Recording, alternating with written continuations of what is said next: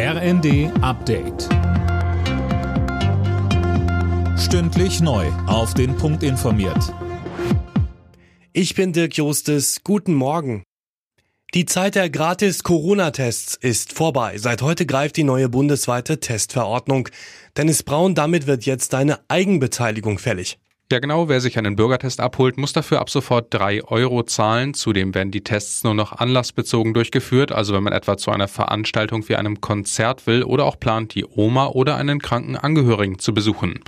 Für vulnerable Gruppen bleiben die Corona-Tests auch weiterhin kostenlos. Dazu zählen etwa Kinder unter fünf Jahren. Und auch für Besuche in Pflegeheimen oder Krankenhäusern gibt's weiterhin Gratistestungen.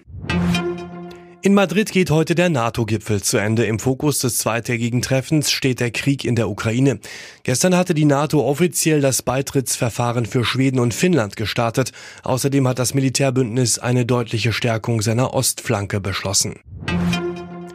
Im Prozess zu den Pariser Terroranschlägen von 2015 ist der Hauptangeklagte zu lebenslanger Haft verurteilt worden. Das hat das Pariser Sondergericht entschieden. Mehr von André Glatzel. Der Hauptangeklagte hatte eines der drei Terrorkommandos zum Stade de France geführt. Er überlebte, weil seine Sprengstoffweste nicht explodiert war und konnte in Belgien gefasst werden.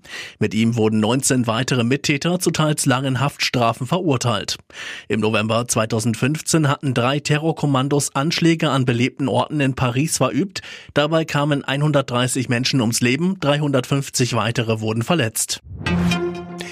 Der R&B-Sänger R. Kelly muss für 30 Jahre ins Gefängnis, das hat ein New Yorker Bundesgericht entschieden. Der 55-Jährige war bereits vor fast einem Jahr schuldig gesprochen worden, unter anderem wegen Ausbeutung Minderjähriger, Entführung, Zwangsarbeit und Sexhandels.